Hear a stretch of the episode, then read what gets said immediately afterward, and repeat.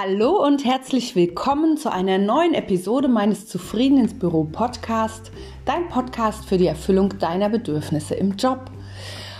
Mein Name ist Birgit Schulze und heute schauen wir auf drei weitere Schlüsselunterscheidungen zur gewaltfreien Kommunikation. Das hier ist ja die Fortsetzungsepisode von letzter Woche.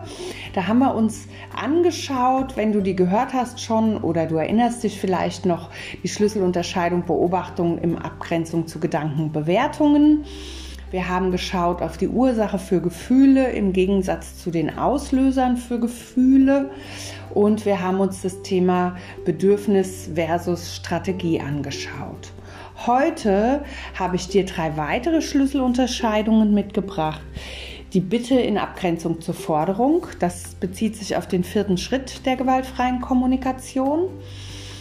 Und die nächsten, die letzten beiden Schlüsselunterscheidungen, die wir uns anschauen, die beziehen sich ähm, doch mehr auf das Thema Haltung, aus der heraus wir handeln. Und zwar ist die fünfte Schlüsselunterscheidung Einfühlung versus Einverstandensein. Was es damit auf sich hat, äh, schauen wir uns sehr intensiv an. Und eine, die ich persönlich auch total wichtig finde, die Schlüsselunterscheidung Verantwortung im Gegensatz zu müssen und sollen. Das sind die Themen, die dich heute begleiten, mit denen ich dich heute auf deinem persönlichen GFK-Weg begleiten mag. Hör rein, nimm dir mit, was du mitnehmen kannst, willst, wozu du bereit bist, was dich anspricht. Wie immer bist du eingeladen, mit mir auch in Austausch zu gehen. Du kannst mir gerne eine E-Mail schreiben an info@birgitschulze.com oder oder und natürlich lade ich dich ein, diesen Podcast mit einer Person zu teilen, für die das deiner Meinung nach auch von Interesse ist. Ja, und jetzt wünsche ich dir gute Erkenntnisse bei den nächsten drei Schlüsselunterscheidungen zur gewaltfreien Kommunikation.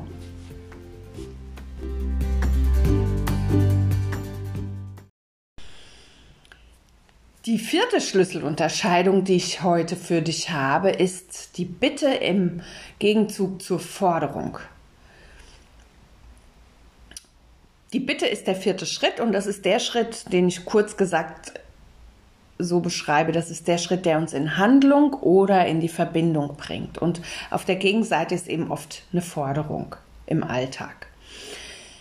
Und auch da vorneweg Klar darfst du auch weiterhin Forderungen haben. Es geht nicht darum, keine Forderungen mehr zu haben, aber es geht darum, sich dessen bewusst zu werden, damit du für dich entscheiden kannst, ist es eigentlich wirklich eine Forderung, muss ich darauf beharren oder ist eine Bitte auch hilfreich? Genau, und was jetzt genau der Unterschied ist zwischen einer Bitte und einer Forderung aus Sicht der gewaltfreien Kommunikation, da schauen wir jetzt drauf. Mit einer Bitte drückst du für dich einen Weg aus, wie du ein bestimmtes Bedürfnis erfüllt haben möchtest. Du richtest deine Bitte entweder an eine bestimmte Person, an eine andere Person, du kannst sie auch an dich selbst richten. Das Wesen einer Bitte der gewaltfreien Kommunikation ist, und das mache ich jetzt einen Doppelpunkt und unterstreiche und highlighte das nochmal, Du lässt die Wahl bei der anderen Person, ob sie deiner Bitte nachkommt oder nicht. Also du, die Bitte lässt die Wahl, ob du ein Ja oder ein Nein bei der anderen Person aushältst, sozusagen. Und bei einem Nein, wenn die andere Person sagt, nö, mache ich nicht, kannst du, bist du bereit, dir dein Bedürfnis auf andere Weise zu erfüllen. Und das bedeutet, du bist bereit, dir andere Wege, andere Strategien, andere Möglichkeiten zur Bedürfniserfüllung zu suchen. Es gibt, da bin ich mir sicher, in deinem Leben auch Situationen, da ist es einfacher und dann gibt es welche, da ist es so ein, nee, geht gar nicht, ja, so. Und wenn du bei dir so ein inneres, geht gar nicht hast, dann kannst du sicher sein, dann hattest du keine Bitte, sondern eine Forderung. Aber da schauen wir gleich drauf. Wir bleiben nochmal bei der Schlüsselunterscheidung, die Bitte. Zum Beispiel, das habe ich tatsächlich meinen Sohn neulich gefragt. Da war hier Herbstmesse. Ähm, Herbstmesse ist sowas, was in anderen Teilen der Welt als Kirmes bezeichnet wird. Ich habe meinen Sohn gefragt, ob er mit mir dorthin gehen mag. Und der sagte nein. Gut, habe ich mir dann überlegt, dann frage ich eine Freundin, ob sie mit mir gehen will. Mir erfüllt es Spaß und Abwechslung und Verbindung. Und am liebsten wäre ich natürlich mit meinem Sohn gegangen, klar, aber ich habe dann eine Freundin gefragt. Die hat übrigens auch Nein gesagt, wir sind da gar nicht gegangen. Fand ich jetzt auch nicht schlimm. Es war, war jetzt von mir auch nicht die Oberherzensangelegenheit, aber darum geht's auch gar nicht. Die hilfreiche Frage, die du dir an dieser Stelle äh, an dich selbst richten kannst, lautet, bin ich offen für ein Nein? Und das ist ja, wenn du gerade, wenn du um was bittest, was dir total wichtig ist, frag dich das, bevor du die andere Person bittest weil dann kannst du mit dem Nein auch noch mal arbeiten. Du kannst den Widerstand dir anders anschauen. Also bin ich offen für ein Nein und bin ich bereit, mein Bedürfnis auf einem anderen Weg zu erfüllen. Das sind ganz wichtige, hilfreiche Fragen. Und damit schwenke ich auch schon rüber zur Schlüsselunterscheidung Forderung.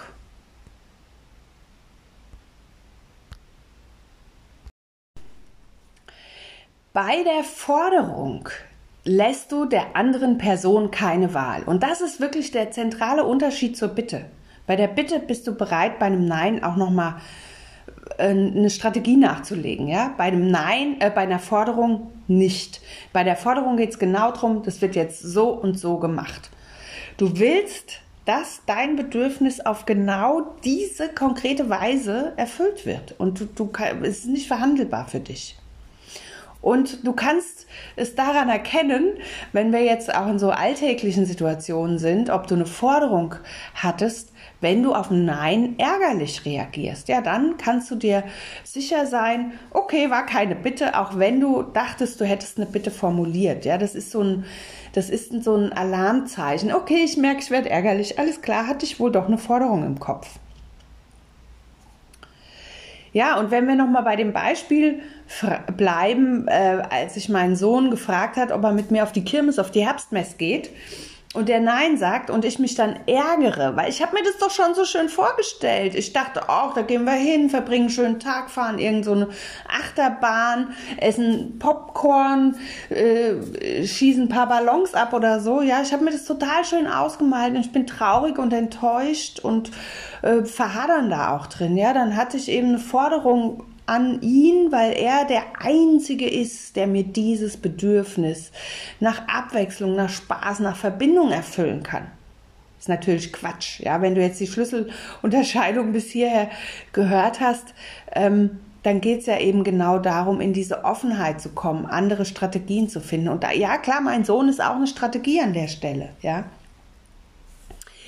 die hilfreiche Frage, die du dir stellen kannst, lautet, reagiere ich auf ein Nein mit Ärger? Ja.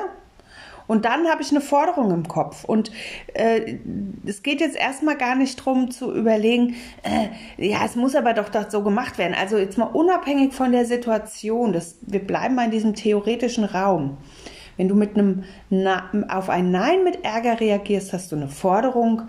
Wenn du offen für ein Nein bist, dann hattest du eine Bitte aus Sicht der gewaltfreien Kommunikation.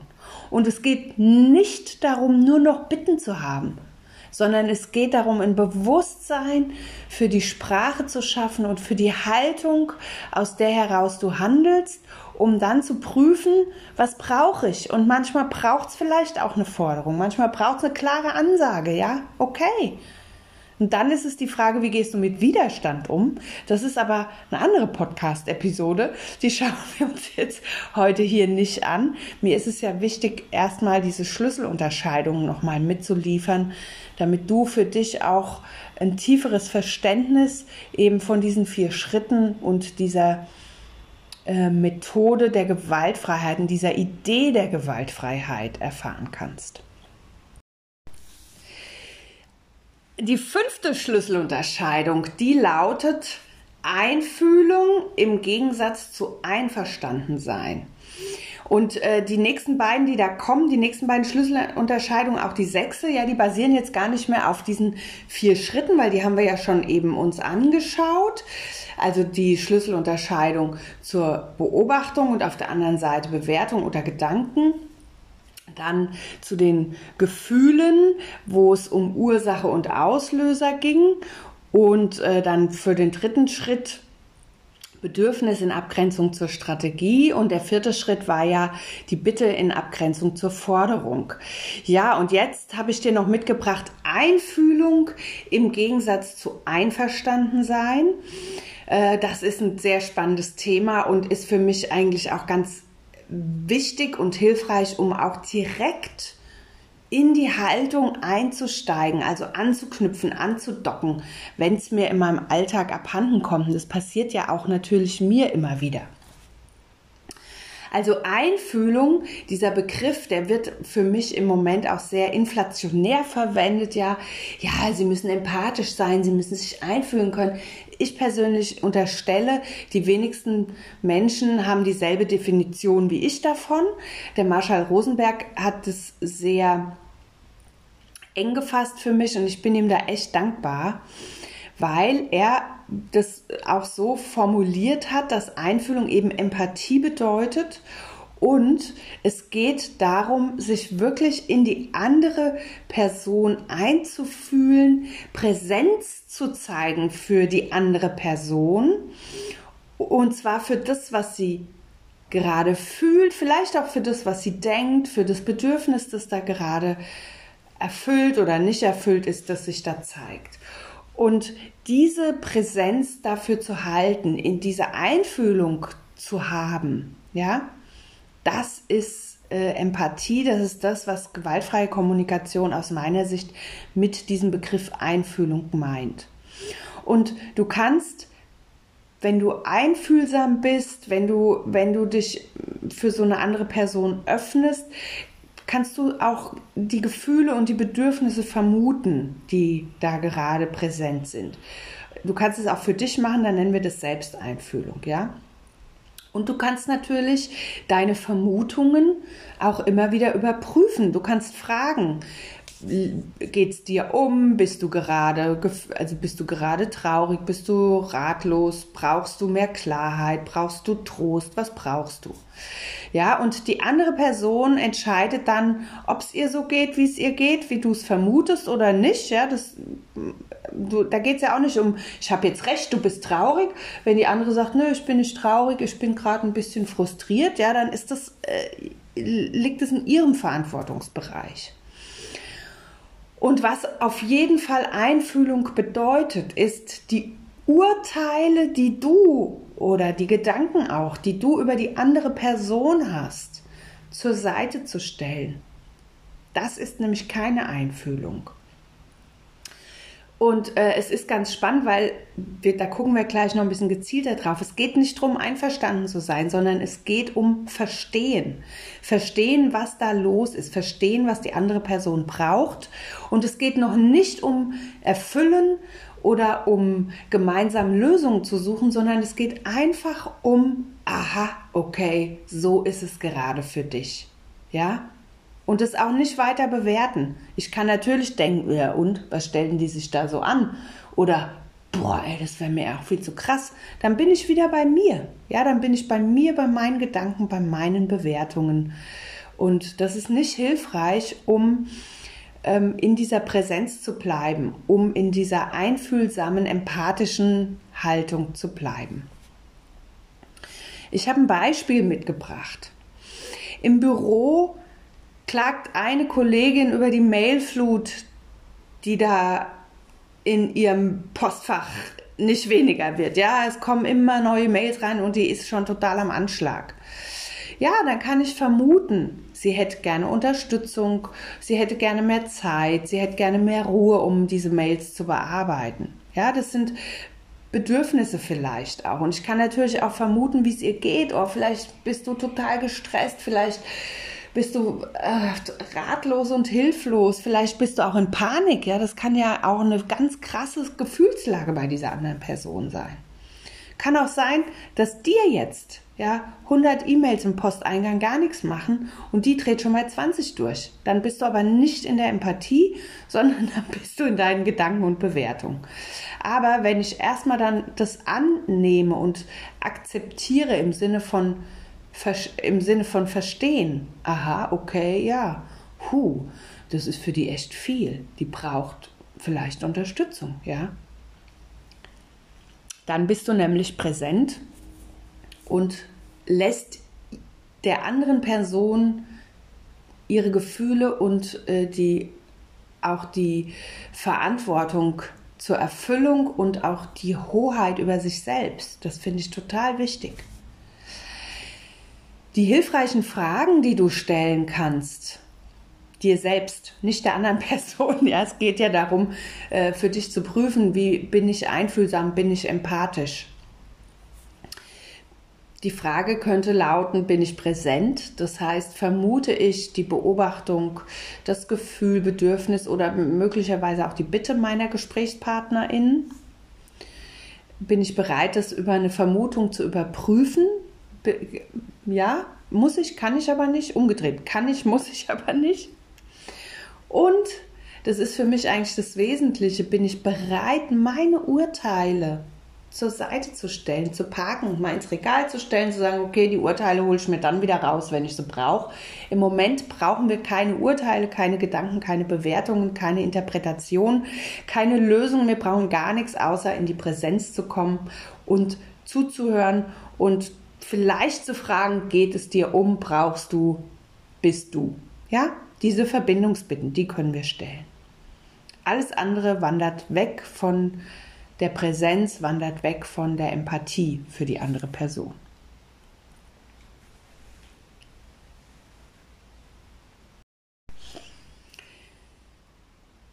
Im Gegenzug zur Einfühlung habe ich die Schlüsselunterscheidung Einverstandensein mitgebracht.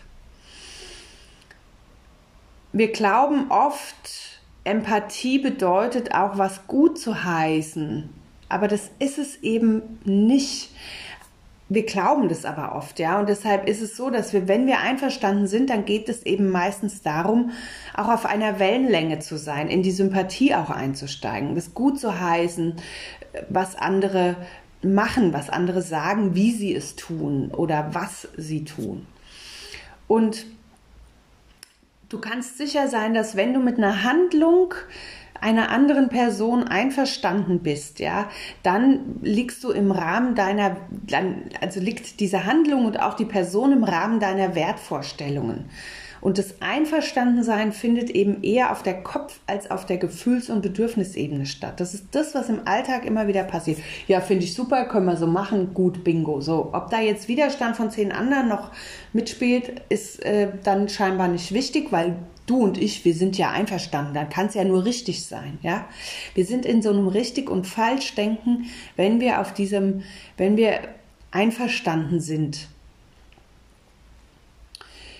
also das finde ich ein sehr, ein sehr wichtiges Thema. Auch für dich liest es vielleicht nochmal nach, auch im, im Blog.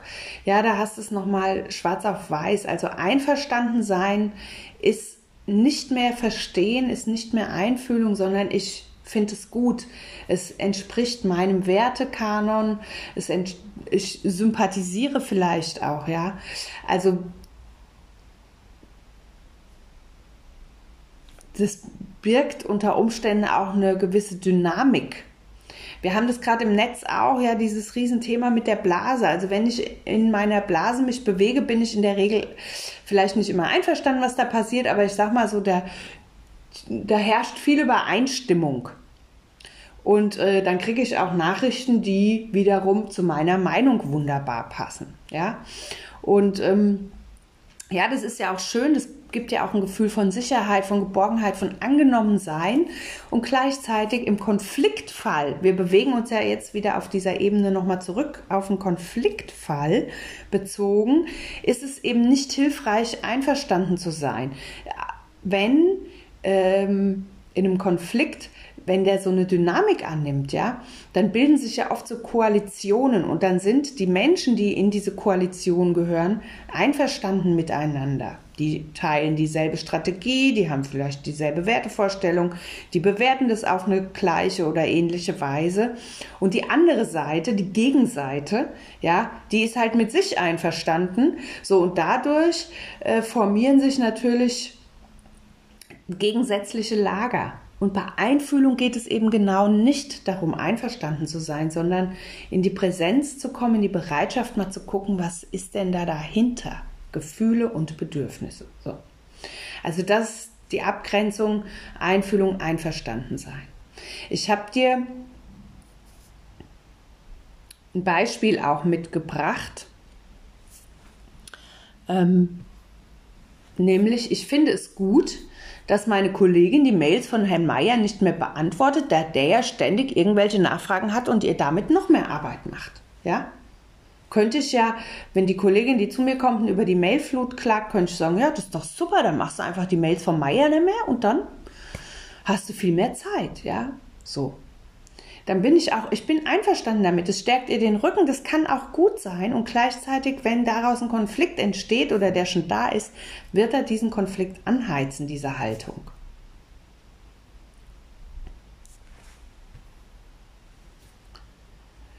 Die hilfreichen Fragen, die du dir stellen kannst für diese Schlüsselunterscheidung einverstanden sein, lauten, entsprechen die Handlungen der anderen meinen Werten?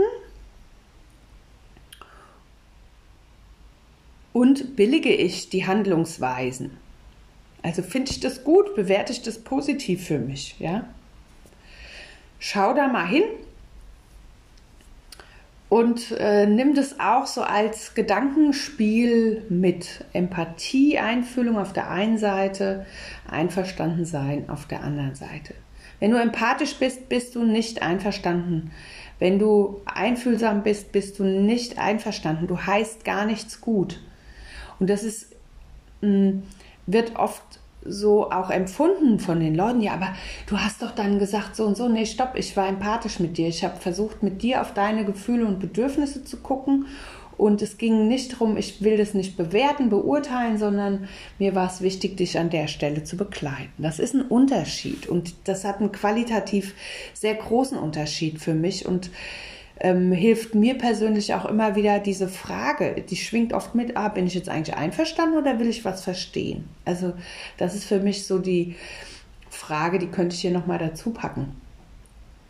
Geht es mir um Verstehen oder um Einverstandensein? Und dann kann ich auch darüber in die Empathie wieder einsteigen. Wenn ich das will. Manchmal will ich auch einfach einverstanden sein. die letzte Schlüsselunterscheidung ist die Schlüsselunterscheidung zwischen Verantwortung im Gegensatz zu müssen oder sollen. Bei der Verantwortung übernimmst du die Verantwortung, das ist jetzt doppelt gemoppelt, okay, aber für deine Handlungen und die Konsequenzen, die daraus entstehen. Du bist dir bewusst, dass sich durch dein Handeln Bedürfnisse erfüllen für dich. Und du erkennst es auch an, dass die Bedürfnisse, ähm, dass du die durch die Gefühle, die dann auch ausgelöst sind durch dieses Handeln, wieder auch wahrnehmbar sind. Also du schaust da für dich und du handelst aus einer Autonomie heraus, nämlich aus der, dass du bereit bist, dir deine Bedürfnisse auf eine selbstgewählte Strategie zu erfüllen, durch eine selbstgewählte Strategie zu erfüllen. Und das erkennst du für dich an und im Umkehrschluss überlässt du natürlich die Verantwortung auch deinen Mitmenschen dafür. Ja, wenn du natürlich, wenn du für dich ähm, diese Verantwortung für dein Handeln übernimmst und weißt, das erfüllt dir Bedürfnisse, kannst du auch die Handlungen anderer verstehen um an die Schlüsselunterscheidung von davor anzuknüpfen, du kannst sie vielleicht verstehen und erkennst auch, dass sich bei den anderen Bedürfnisse dadurch erfüllen. Es geht nicht darum, das zu billigen oder gut zu heißen, sondern erstmal auch nur um das Verstehen. Und mit den Konsequenzen ist es so, es entstehen ja aus jeder Handlung irgendwelche Konsequenzen, was wir natürlich nicht berechnen können. Das geht ja auch nicht um Berechnung, sondern es ist ganz klar, wenn ich jetzt äh, hier, ich habe ein Beispiel, zum Beispiel die Küche, ja, ich lasse die heute so, wie sie ist, weil mir mein Bedürfnis nach Ruhe und Erholung so wichtig ist. Ich putze die erst morgen. Ich räume auch erst später die Spülmaschine aus, ja. Auch auf die Gefahr hin, dass ich dann morgen früh keine saubere Tasse im Schrank haben werde. Das ist jetzt erstmal kein Drama, klar, das ist ja auch kein großer Konflikt an dieser Stelle, aber einfach um dir diese Schlüsselunterscheidung, Verantwortung und müssen und sollen bewusst zu machen. Also ich habe ja ich selber habe in meinem Sprachwortschatz oft diese Formulierung, ich muss noch schnell, ich muss noch schnell, ich muss noch schnell, ich muss noch schnell. So, dann mache ich schnell irgendwelche Sachen, äh, ohne zu prüfen, äh, wäre das jetzt gut, welches Bedürfnis so. Aber das, mir wird es eben zunehmend auch über die Auseinandersetzung mit diesen Schlüsselunterscheidungen bewusst, wie ich in so einer Stresssprache für mich selbst auch spreche, ja. So, und deshalb habe ich jetzt hier auch mal so ein Beispiel aus dem Alltag genommen. Also die Küche lasse ich heute mal so, wie sie ist. Und äh, ja, oder wenn es im Büro, wenn du im Büro bist, dann lasse ich das Telefon, ich es klingeln. Ich könnte ja auch gerade mal auf Toilette gewesen sein, ja. Und dann kann, dann resultiert da natürlich eine Konsequenz draus, nämlich, dass ich das Gespräch zu einer anderen Zeit fortsetze, dass die Person jetzt ihr Thema nicht geklärt hat. Ja, okay, dann hat, dann konnte es jetzt nicht geklärt werden. Die hilfreichen Fragen, die ich dir an der Stelle mitgebracht habe, lauten, bin ich mir bewusst, welche Bedürfnisse ich mir durch meine Handlungen erfülle? Und das knüpft auch nochmal an diese Schlüsselunterscheidung Bedürfnisstrategie an oder auch an die Gefühle. Guck da nochmal hin, ja. Bin ich mir bewusst? Bin ich mir meiner Bedürfnisse überhaupt bewusst? Und was mache ich denn da so den ganzen Tag? Und bin ich auch bereit, für die Konsequenzen einzustehen? Also ich kann dir sagen, ich, es gibt eine Lebenssituation, an der knabber ich zurzeit sehr stark und hätte ich gewusst, was für eine Konsequenz daraus resultiert. Ich wäre diesen Weg nicht gegangen. Jetzt bin ich ihn gegangen. Jetzt stehe ich trotzdem für die Konsequenzen ein. Das macht es nicht einfach. Und es ist so. Ich stelle jetzt gar nicht mehr diese Entscheidung in Frage und merke einfach, ja, die Konsequenzen sind da, die sind sehr stark spürbar für mich. Und dann gilt es jetzt damit auch wieder umzugehen, auch da wieder zu gucken, Bedürfnisse, wie gut sind die erfüllt, was brauche ich, wie erfülle ich mir die Bedürfnisse, die durch diese Konsequenzen nicht erfüllt sind, wie kann ich mir die erfüllen. Also es ist ein sehr spannender Prozess natürlich dadurch entstanden. Ähm, ich stelle mir manchmal auch die Frage, okay, hätte ich die Entscheidung nicht getroffen, wie würde es mir dann gehen? Und dann geht es mir auch nicht besser. Also von daher ist es sehr spannend. Es heißt ja nicht die Konsequenzen dann, dass es immer himmelhoch jauchzend und rosarot alles danach ist. Es geht darum, Verantwortung dafür zu übernehmen, für die Konsequenzen, die ich verantworten kann. Nicht dienlich ist es aus meiner Sicht, in diesem Müssen und Sollen denken zu bleiben. Das ist ja der Gegenpart zu dieser Verantwortung.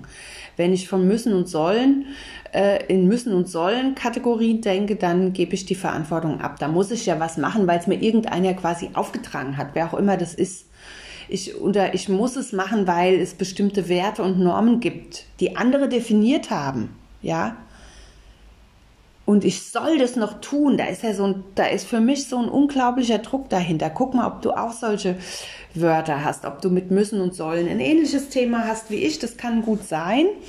Du bist da nicht alleine, weil ich weiß auch, viele Menschen äh, haben dieses Thema. Vielleicht gibt es auch noch andere Formulierungen für dich, die dich zwingen, in Anführungsstrichen Sachen zu tun, die du gar nicht tun willst. Aber auch hier nochmal, wir haben es in der Regel nicht gelernt, uns mit unseren Gefühlen und Bedürfnissen so zu verbinden, dass wir aus einer Fülle heraus handeln, sondern bei dem Müssen und Sollen wird ja oft auch der Mangel noch genährt. Wir müssen das so machen, weil sonst, ja, und dann kommt so ein drohendes Horrorszenario, weil sonst die Welt untergeht, weil sonst äh, das und das passiert, weil sonst der Umsatz einbricht, weil sonst, weil sonst, wir müssen, wir müssen. Und damit sind wir, handeln wir aus so einem Angst, Gefüge und Angst gibt es ja dieses Sprichwort ist der schlechteste Ratgeber, ja, weil wir natürlich auch biochemische Prozesse in uns haben, die uns hindern daran, ähm, auch erstmal durchzuatmen, hinzusetzen, zu gucken, wo kommt die Bedrohung her, was könnte ich stattdessen machen, was würde das Ganze noch beflügeln, bereichern, verschönern, wie kann ich dieses Müssen und Sollen in Wollen auch um umlenken, ja.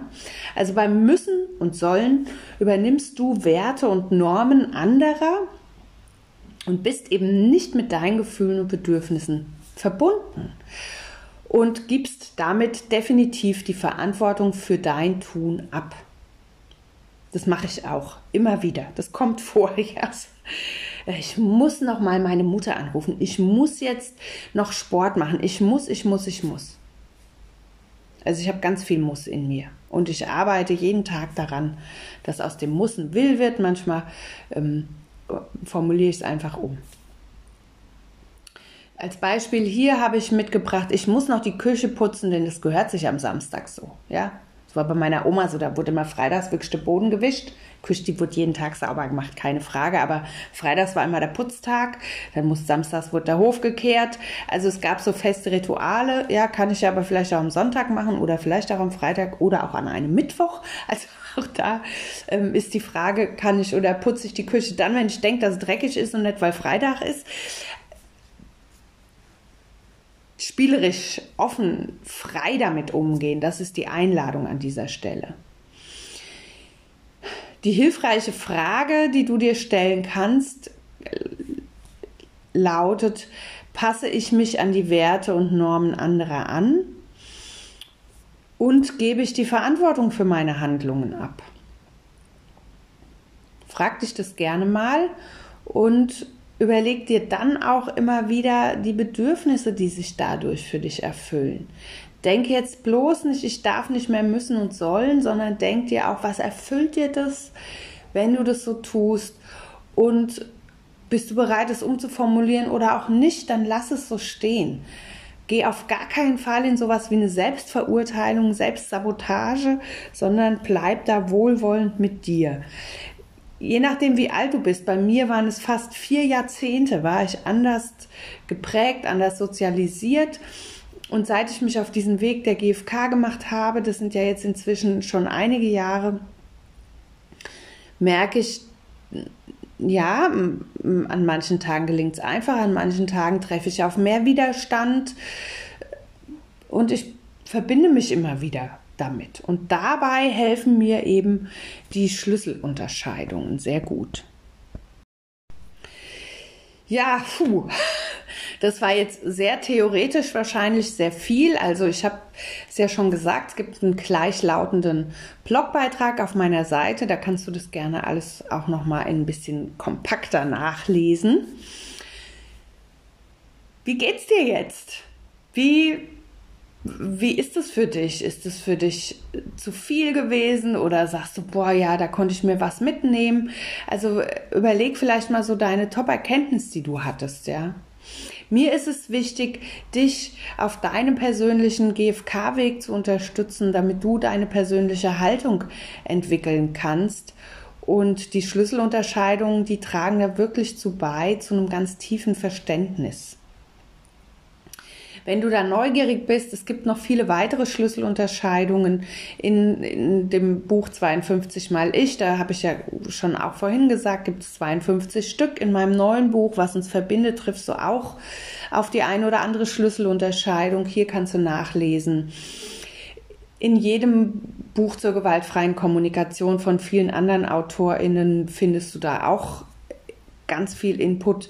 Forsch danach, wenn du denkst, oh, das ist ein spannendes Thema, da möchte ich gerne dranbleiben. Ja, und äh, für mich ist es eben die Einladung, die GfK alltagstauglich auch zu machen, mich da immer wieder zu hinterfragen und auch um an die Haltung immer wieder anzuknüpfen.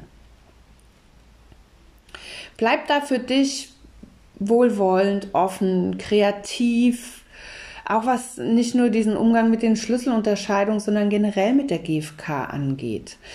Weil dadurch kannst du für dich die erkennen, begreifen und verstehen. Ja, du hast wirklich dieses durch den ganzen Körper. Das Erkennen findet über die Augen statt. Begreifen kannst du es mit den Händen. Und wenn du verstehst, dann stehst du quasi auf deinem Wissen und es kann auch so von, von diesem Stand heraus in dir hochkommen. Also du kannst es dadurch auch echt integrieren, nicht nur in dich selbst, sondern auch in deine Alltagssprache.